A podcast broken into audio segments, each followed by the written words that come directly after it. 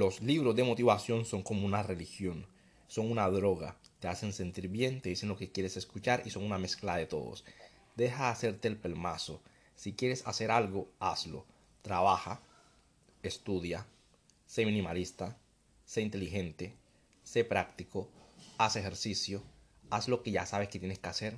Ve a la escuela, ve a la universidad, ve a la empresa, monta tu empresa, ahorra, invierte, administrate, aprende de otras personas que saben más que tú, haz las cosas, tiende la cama, lava la casa, limpia los zapatos.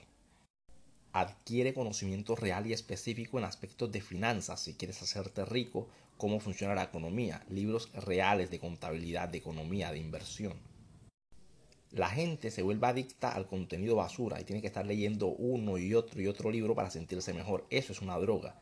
Ese es el problema con los libros de motivación. Te hacen sentir bien por el rato y luego tienes que buscar el otro secreto, el otro elixir que te dará la felicidad. Madura, hombre, la vida es dura, acéptalo, desarrolla tu máximo potencial, sé un hombre, nos vemos en la cima, chao.